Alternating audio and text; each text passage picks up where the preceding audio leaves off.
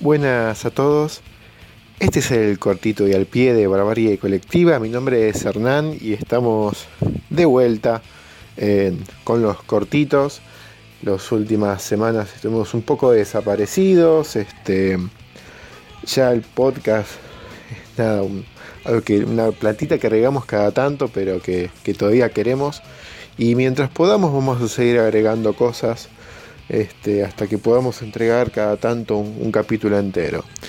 Eh, y vuelvo a retomar algo que ya había comenzado hace un par de meses, que es hablar de discos raros, poco conocidos, descatalogados, de bandas también poco conocidas, y tal vez empiece a retomar un poco bandas un poco más, eh, más conocidas, pero bueno, este, tampoco bucear tanto en, lo desconocido, en las 40 escuchas en Spotify, ¿no?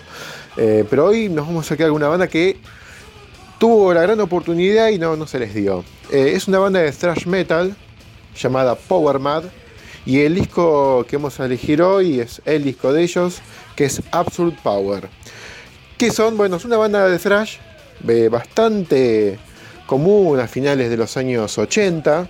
de hecho, debutaron bastante tarde.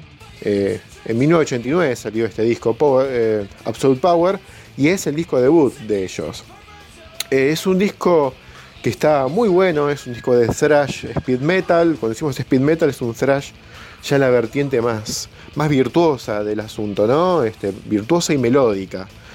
de hecho tiene algunas canciones que casi rozan lo que sería el power metal, ¿no? Que explotaría más o menos por la misma época en, Europa, ¿no?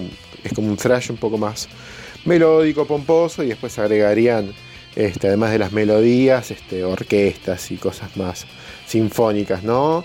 Pero bueno, por esta época ya en Alemania estaban surgiendo bandas que irían más por esa beta, ¿no? Con un poco más de, de, feeling, ¿no? En los estribillos. Pero el caso de eh, Powerman es una banda de thrash, thrash speed con un poco este, bastante virtuosa, muy melódica y bastante ganchera, ¿no? En contra de otras vertientes de la época del thrash, que ya para 1989 estaban yendo para el lado más, más cabeza del asunto, ¿no? El crossover iría más por el lado de temas más simples, cortos, este, mucho machaque, pero nada, palo y a la bolsa. Y estas bandas iban por otro lado, ¿no? Un lado más, más melódico, casi progresivo, te diría.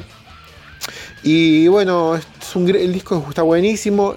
Y es el típico caso de muchas bandas de thrash que sacaron uno o dos discos a finales de los 80, principios de los 90 y después, nada, desaparecieron durante años y tal vez, solo tal vez, eh, tuvieron su retorno a principios del año 2000, 2000 y pico, eh, con ese revival que hubo del thrash y que muchas bandas, nada, este, muchos largaron sus laburos normales y sacaron su segundo disco o tercer disco 15 años después, este, un poco más viejos y gordos, y volvieron a las giras porque, bueno, eh, si bien el thrash eh, o el heavy metal no es eh, mainstream, pero hay cierta sustentabilidad que se está dando en los últimos 20 años. Hay bandas que vienen acá a la Argentina a tocar lugares chiquitos, Powerman no vino, ¿no? Pero digo, muchas bandas que sacaron un disco hace 35 años y el segundo disco, viste, 30 años después, capaz que viene a la Argentina a tocar en el lugar chiquito, pero vuelven a las giras, este, eh, con, viste, con, no con el caballo cansado, sino con la energía de, los jóvenes que fueron, ¿no? Powerman no vino a la Argentina, pero eh, bien podría darse el caso de tocar en Asbury o alguno de esos lugares, el teatrito, este, bien se lo merecen. Pero bueno, tuvieron su oportunidad, eh, el tema abren con el tema Slaughterhouse, que fue una especie de hit en la época. De hecho, si ustedes vieron eh, esta peli de Nicolas Cage, eh, Wild Heart, eh, dirigida por David Lynch, esas películas raras que hace David Lynch, Mariano es fanático de David Lynch, hay una escena en la que el personaje de Nicolas Cage, un fanático de Elvis, un personaje medio raro, es una película tipo Bonnie and Clyde, pues está esta otra actriz rubia, la de Jurassic Park, que se me fue el nombre, y es una especie de pareja amorosa eh, escapando, ¿no? Tipo una road movie, eh, escapando de un... Creo que escapan de William Defoe, haciendo un personaje bastante fuera de lo común como todo lo que hace David Lynch. Eh, y en una escena van a un bar y ellos están bailando casi como si estuviesen bailando una balada súper sexy, pero de fondo está tocando una banda de thrash metal al palo.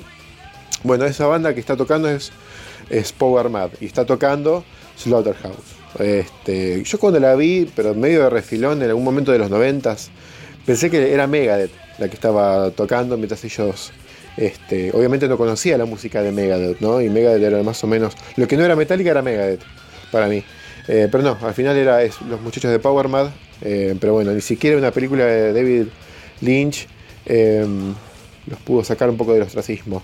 Eh, y creo que después este tema, más, más, más que nada por el cameo de, de Well at Heart, la banda alemana em, Atari Teenage Riot iba a ampliar el riff para hacer un temazo llamado Speed, un hit de los 90 que tal vez Atari Teenage Riot sea una de esas bandas que después hable en otro cortito recordando alguno de sus discos. Eh, pero bueno, volvemos a Power Mad, la tuvieron toda, eh, tuvieron temas bastante escuchables, bastante radiables, y de hecho creo que vamos a cerrar con, con el tercer tema del disco.